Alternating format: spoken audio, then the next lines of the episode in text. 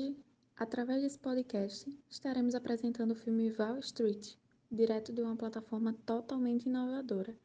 Seja bem-vindo a esse podcast e fique atento a cada informação dita mediante as cenas do filme. O filme Wall Street teve como diretor Oliver Stone, foi gravado nos Estados Unidos e um dos atores principais é Michael Douglas, que ganhou o Oscar como melhor ator neste filme. O filme Wall Street, Poder e Cobiça se passa em Nova York no ano de 1985 e retrata a vida de Bud Fox, um corretor da Bolsa de Valores que trabalha em uma empresa em Wall Street. Sua função é ligar para as pessoas e convencê-las a aplicar seu dinheiro em ações de empresas. Bud Fox é um profissional ganancioso e vê sua chance de crescer no mercado financeiro através de Gordon Gekko, um milionário do ramo conhecido por seu sucesso no mercado de investimentos. Após inúmeras tentativas mal-sucedidas de aproximações, Bud aproveita a data oportuna do aniversário de Gordon para fazer uma visitinha ao milionário, ganhando assim cinco minutos de sua atenção. É então que Fox, com o intuito de persuadir Jekyll a investir seu dinheiro, acaba divulgando informações confidenciais sobre a empresa aérea Blue Star, dadas por seu pai, o qual trabalha na mesma, atitude essa que caracteriza uma ação ilegal no Código de Conduta do Ambiente da Bolsa de Valores. Jekyll vê potencial no jovem Fox e decide dar-lhe a oportunidade de trabalhar ao seu lado, ensinando truques e artimanhas para fazer fortuna no mercado de ações. No entanto, trabalhar com Gordon Gekko é sinônimo de trapaça e espionagem empresarial. A obtenção de informações sigilosas a todo custo é o principal fator para ganhar muito dinheiro com especulações na bolsa de valores do dia para a noite. E essa, como dito antes, é uma ação ilegal. No filme, é possível observar a forte presença de temas relacionados à administração, como o valor da informação e como elas podem representar uma vantagem competitiva, a tomada de decisões estratégicas e as repercussões que estas têm na empresa. Também é forte na obra a presença de diversas menções ao livro A Arte da Guerra, de Sun Tzu, livro de estratégia famoso por exercer influência em diversos empresários ao longo dos anos. Uma das frases ditas por Gordon Gekko, derivadas do livro, é: Uma batalha se ganha antes do confronto.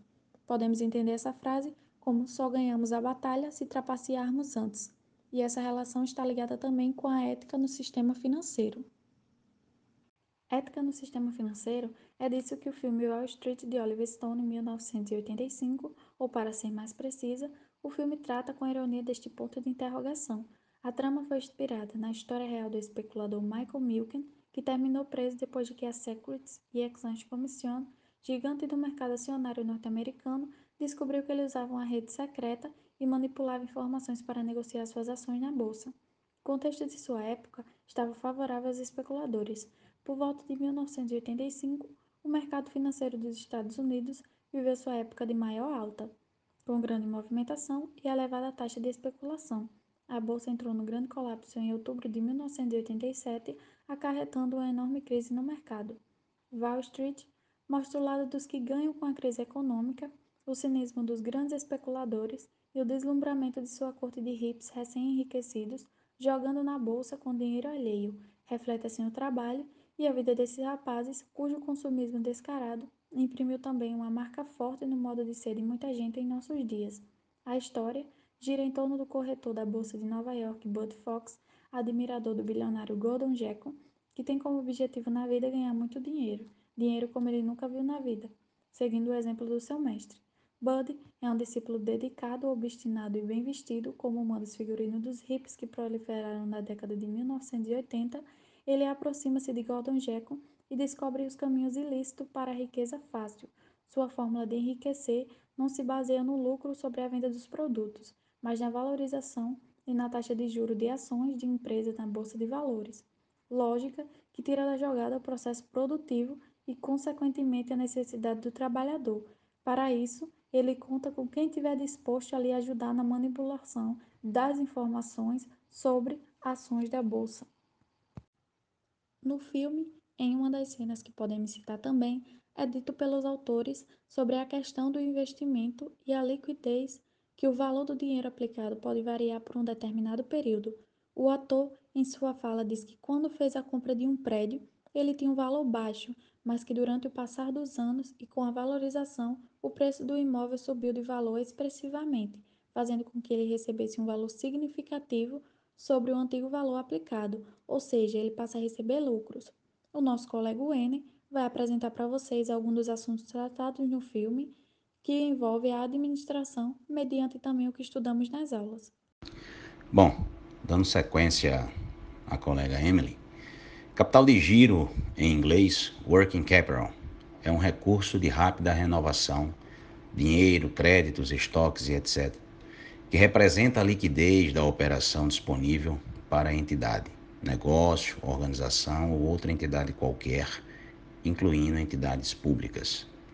É uma ferramenta fundamental para a tomada de decisões pois se refere ao ciclo operacional de uma empresa, englobando desde a aquisição de matéria-prima até a venda e o recebimento dos produtos vendidos. Em uma linguagem mais simples, clara e objetiva, a administração do capital de giro diz respeito à administração das contas dos elementos de giro, ou seja, dos ativos e passivos correntes, os circulantes, e as interrelações existentes entre eles. Embora a geração de valor esteja associada de forma mais efetiva às políticas de longo prazo das organizações, sua aferição se dá no curto prazo. Adicionalmente, você deve se perguntar, por exemplo, existe perspectiva de longo prazo se não há gestão eficiente no curto prazo? É verdade Nenhuma organização chegará muito longe se a gestão de seus ativos e passivos de curto prazo não forem geridos de uma forma eficiente. Podemos aqui nos referir à gestão de curto prazo como sendo a gestão da execução financeira e operacional da empresa. O capital de giro tem participação relevante no desempenho operacional das empresas cobrindo geralmente mais da metade de seus ativos totais investidos. Há registros de que Albert Einstein afirmou: os juros compostos são a oitava maravilha do mundo.